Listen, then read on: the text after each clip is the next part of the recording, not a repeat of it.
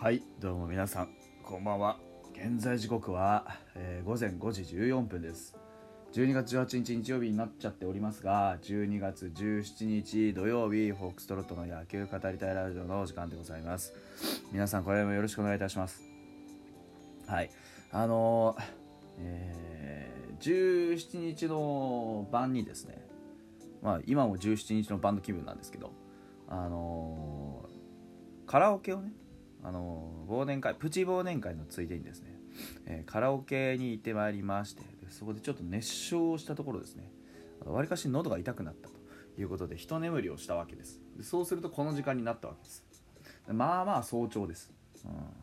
ん、ですがですね皆さん聞いてください。外が真っ白ですこれ多分。あのね雪明かりでほんのり明るいんですよ。あのーもうね北海道にも何十年も住んでるとそういう気候だっていうのは分かりきってるんで別に珍しくもなんともないんですけど。でもねやっぱりこう朝起きてまあまあほぼ朝じゃないですか。朝起きてね外が暗いっていうのは僕的にはすごく嬉しいんですよ、うん、僕はね夜の方が好きなんです。夜の方がテンション高くいられるし夜の方が、あのー頭がすっきりしているということが非常に多いです、うん。活動する時間帯ってこうあるじゃないですか、うん。僕は結構あのー夜帯にあもう皆さんご存知かもしれないですけど。夜帯にね活動することが多いです、うん。でねまあ何が言いたいかっていうとこう人それぞれ活動する環境っていうのにはまあまあ違いがあるじゃないですか。それはさどんな選手でも同じです。で今回ねあのちょっと考えてみたんですよ。現役ドラフトがあったりとか、まあ、FA の流出があったりとか。で逆に FA の流入もある中でこう環境が変わった選手たちっていうのがどういう、まああの環境への適応をするかってすごく大事だなって思ったんです。でねその環境も一つじゃないじゃないですか、あの変わっていくんですよ。環境ってのは。でそんなことをですねちょっとあの話していたのが17日の、えー日清食品のトークショーに、えー出た松本剛なんですけどね。あのソフトバンクに近藤が FA 移籍しました。で近藤選手会長だったんです。よ、ね、で松本剛が後を継いだんですよ。若い選手が多いので年齢の違いももちろんありますけど僕も含め指摘し合えるチームにしたいな。と思いますと。でチームはまあまたね、えー最下位になりましてで9年ぶりだそうです。で B クラス。B クラスに関しては、え4年連続だったと。で何かを変えないといけない。ね環境とかもそうじゃないですか。何かを変えないといけないとなった時に今季から監督も変わってコーチも変わっていろいろ球団は手を尽くしてくれていると。そんな中でやるのは選手だ。選手で何かを変えないといけないというのはすごく感じている。そういうところからというふうに語ったという話。あのーみんなおのおの野球をやってきて感じている部分があると思うんですけどなかなか言葉にはできない。例えばこういう場面でこういうことをしたらもっといいのになとか案はみんな持ってると思う。選手だけのミーティングをやってるのも今まであまり見たことがない。たまに大事な試合前ではあったりしますけどそういうのをやってもいいんじゃないのかなって今正直考えてるところでもありますと言ったと。でこれ非常に大事なことであのファイターズって割とこう選手主導型の野球をやらないじゃないですか。栗山監督の時もそうでしたけど采配を振るうのはあくまで監督の仕事であって選手はそれに従っていくっていう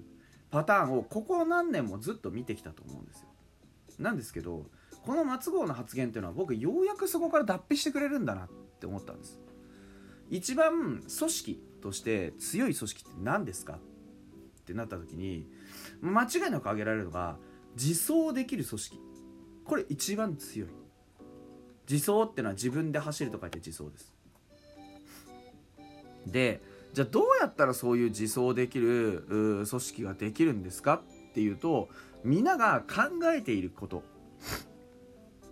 だってプロ野球だって仕事じゃないですか。例えばここの今のファイターズのこう選手会的な話で言うといろんなことを考えている。選手はそれぞれ。プレーをしていく中でここは盗塁だろうとかここはバントだろうとか。いやここはエンドランだ、ね、ここの守備はもっとこうした方がいい。いろんなこと考えてるはずなんですよ。だって考えないとプロでいられないんだから。絶対なんか考えてるはず。でもそこの考えているけれど。まあでも采配振るうのはまあ監督だしなって考え方だと自分で走れないじゃないですか。いろんなこと考えているけど自分たちを動かすのは監督だから監督にポーイっていう組織じゃ勝てないんですよ。なんでだってフィールドで、ね、今あの松本剛が言ってたようにやるのは選手。選手の中で危機感を感じて何かを変えていくそういう動きが出てこなきゃ監督の采配の方向性とかそういう色色の付け方とかっていうのも変わってこないじゃないですか。なんで選手はこうやって考えている。でも監督はこうやって考えてるってなった時に選手の色がちゃんとはっきり見えてなかったら監督は采配の振るいようがないんですよ。例えばねここで盗塁した方がいいと思うんだよなって思ってる選手がねいて試合後のミーティングで何も言わない。例えば。同じようなシチュエーションが出てきた時。監督はそう思ってない。でも選手はそう思ってる。これ一番危険なパターンじゃないですか。指揮官はこうやって動いてほしい。でも現場はこう動くべきだと思ってる。そこにギャップができてしまうと現場とあの司令官指揮官の温度差っていうのが上がってくるわけですよ。温度差が大きくなればなるほどそこに不和が生じてきてなんでこの監督絶対ここ盗塁させねえんだろうな。で監督はここで盗塁させた方がいいのかもしれないなってもし万が一思ったとしてもでもここまであいつ何も言ってないから多分現場としてはそういう風じゃないんだろうなっていう気の使い方をする。そうするとやっぱりその自分のプレイに自分で責任を持たない選手が増えてくると結果にコミットできなくなってくるんですよ。要は誰かのせいになっちゃうんですよね。ここ俺は盗塁だと思うけどまあでもなここの盗塁じゃなくてバントでうんたらだとまあ後でしっかりこう走ればいいだろうみたいな。責任感が自分のプレーに生まれなくなってくるんですよね、うん、この場面は俺の場面だとかこのシチュエーションは俺のシチュエーションだって強く思うためには絶対に自分の意思のこう合致が必要じゃないですか、うん、だから自分たちが考えてそして言葉にしてこうするべきだっていうことが出始めると監督としたらあこの選手はこういうふうに考えてプレーする選手なんだな。こういうふうに戦術を捉えている選手なんだな。であればこうやって使ってあげよう。こうやって考えているだろうしそうしてあげた方が選手も納得するプレーになるだろうと。そういうのが分かってくれると何が起こるか。現場は監督はここでこういう風にやらせてくれる。あやっぱりやってくれた。ってことは俺はここで全力を出すだけなんだ。信頼関係が生む力ってすごく強いと思うんですよ。あのー、現場と指揮官の間にもっと強い絆を作って選手が全力でプレーできる環境っていうのが整うことになれば、ね、選手の言葉選手のやり方そういったものと監督の言葉監督のやり方っていうのがマッチした時にこのチームは若いチームです。エネルギーはたくさん溢れている。そのエネルギーのたくさん溢れているチームの心が一つになった時にものすごい力を発揮するんじゃないだろうかそんなような気がしますよね。うん、だからこの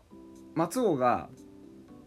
今回ねトークショーであの狐耳つけてね非常に可愛い松尾がそこにいてでこういう話をしてるんですけど大事な大事な話だと思うんですよ。選手だけのミーティングっていうのは別に監督とかに隠すわけじゃなくて監督とか要は上司がいないところで話し合いするっていうのはすごい大事じゃないですか。なんでやはり何でもかんでも上司に話せるわけじゃない。僕は本当は監督のこういう采配についてこうこうするべきだと思ってるんですけど皆さんどう思いますかって話って監督のいる場所ではすごいやりづらい、うん、そういう話をするためにこう選手だけのミーティングっていうのは、まあ、必要ですよね、うん、今正直考えてる。ただあのー、最初環境の話しましたけど環境って急に変わりすぎるとそれはそれで気持ち悪いんですよ。だから松郷のこの方向性方針ってのはめちゃくちゃに大事ですし絶対やってほしいんですけど環境の改善の仕方としては少しずつ少しずつやっていった方がいいですね。一気に変えますぜってなると変化についていけない選手が必ず出てくる。その選手をちゃんと救ってこぼさないようにしておかないといけない、うん、そうじゃないと全体が変わりませんからね。一部が変わったじゃあかえってあのベクトルの統一意思の統一ってのはしづらい。じゃなくて選手一人一人から少しずつコンセンサスを得て少しずつ変化をさせていく、うん、環境を整えるっていう仕事は選手会長にとってはとっても大事な仕事だと思います。松郷が就任早々こういう観点を持って動いているっていうのはとてもいいことだと思う、うん、環境にあのうまくね、えー、マッチしていく自分を作るのも大事ですけど自分にマッチしていくそして勝利にコミットしていく組織っていうのを作る時にもこういう考え方っていうのはすごく大事だと思います。松郷早速ねリーダーシップを発揮してくれそうなのであのー、来季以降ね自走していく自分たちで勝ちを模索して工夫していって意見を出し合える組織にぜひ生まれ変わって脱皮してほしいなというふうに思っております。はい。まあそんな感じで、えー、本日は組織論みたいなのを語ってしまいました。それではまた明日。